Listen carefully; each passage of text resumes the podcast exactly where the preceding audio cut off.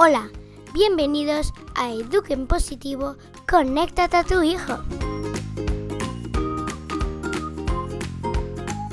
Estás escuchando a Mariana Sánchez.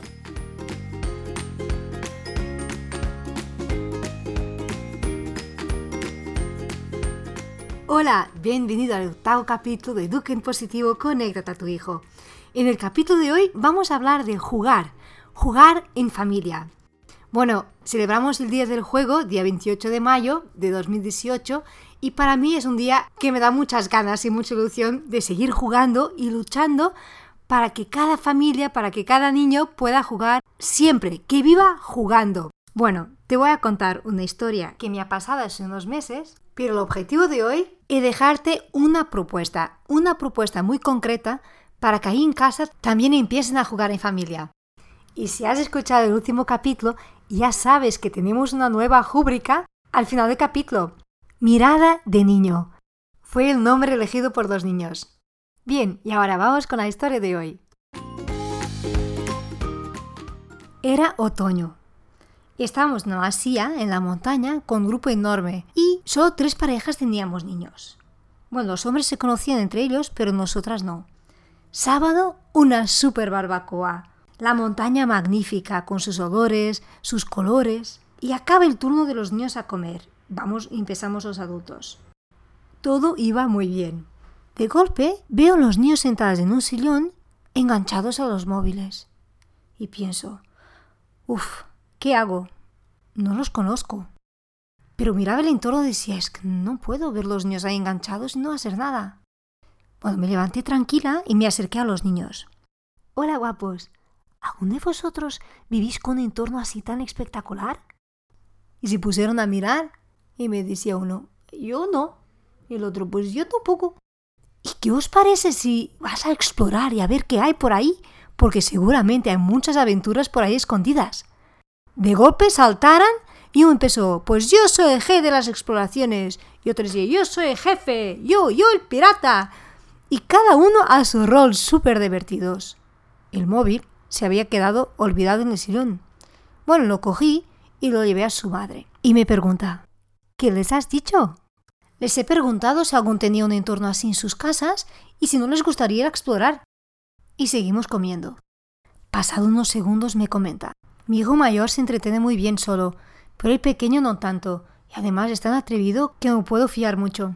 Y de verdad necesito estos momentos para quedar un poco tranquila y claro, el móvil me ayuda porque así están entretenidos y yo puedo tener este momento tranquila. La madre que estaba a su lado añade, claro, yo también he traído la tablet a mi niña para que pueda estar ahí entretenida un poco. ¿Qué hago? pensé. ¿O no digo nada? ¿O les puedo dar mi punto de vista sin juzgar? Y me atreví. ¿Sabéis qué? Os entiendo perfectamente. De verdad necesitamos momentos en que estamos tranquilas y para nosotras. Y de golpe llega el pequeño. Mami. Y la madre me mira. Y yo pienso, tengo que hacer algo. Le he provocado esa situación, la tengo que ayudar. Y dice el niño, mira, he traído una maleta con juegos. ¿Te gustaría ir a ver y elegimos uno para jugar? Vale. Me siguió, elegimos de doble y nos pusimos a jugar. En nada, la niña que estaba con la tablet se acercó y quiso empezar a jugar también. En dos minutos las dos madres estaban ahí metidas y de golpe estábamos todas jugando. Al final los niños fueron a jugar con los otros niños y seguimos las madres jugando. Empezamos a estar mucho más conectadas. Y les expliqué mi pasión por el juego, los beneficios que hay, la importancia de jugar en familia, de promover el juego, el espacio para jugar en casa y también lo que representa muchas veces que recogemos la tecnología como una cosa inmediata y fácil pero que hay otras alternativas. Bueno, nos fuimos a dar un paseo con los niños por la montaña, los niños explorando y nosotras charlando. Y de golpe me dice, Mariana, te voy a confesar, cuando propusiste a los niños para ir a jugar, pensé, uff, y ahora esto me va a sacar mi tranquilidad. Pero ahora te quiero dar las gracias. Me has abierto una ventana totalmente. Y vamos a empezar a jugar en casa. Y nos convertimos en amigas. Pasado unos días me envió un WhatsApp, una maravilla de un WhatsApp, una foto con los niños jugando.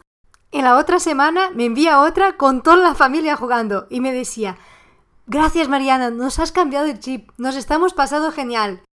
Y son historias como esta que me dan fuerza y ganas de seguir contagiando a la gente con el juego, conectando a las familias a partir del juego. Así que la propuesta que he creado se llama Game Time.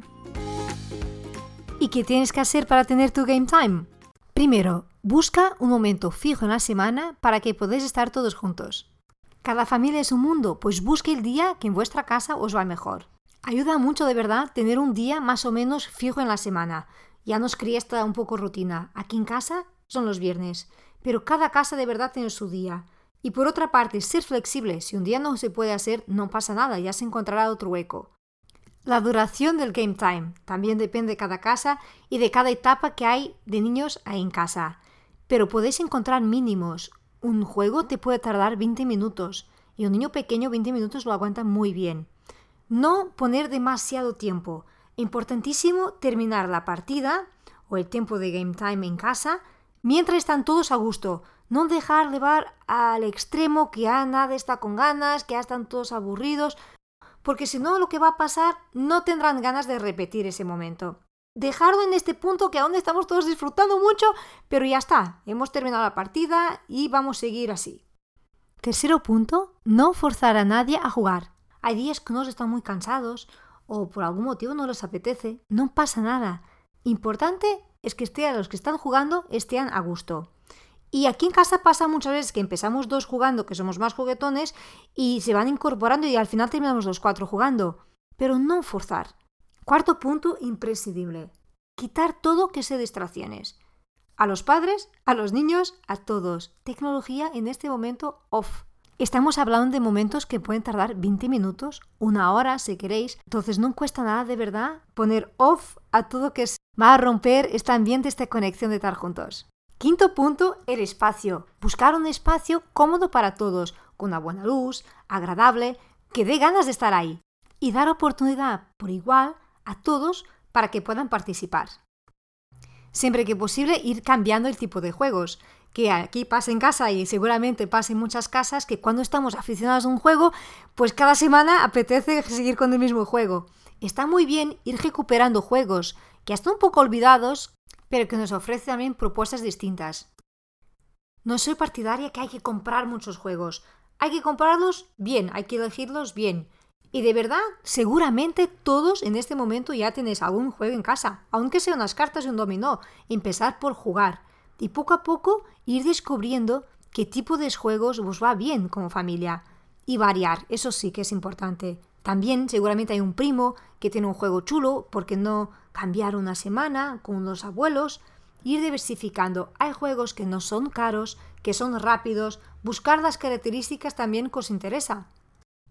Respetar las edades que hay en casa y que los juegos estén adecuados a nivel de dificultad de los niños que tenéis.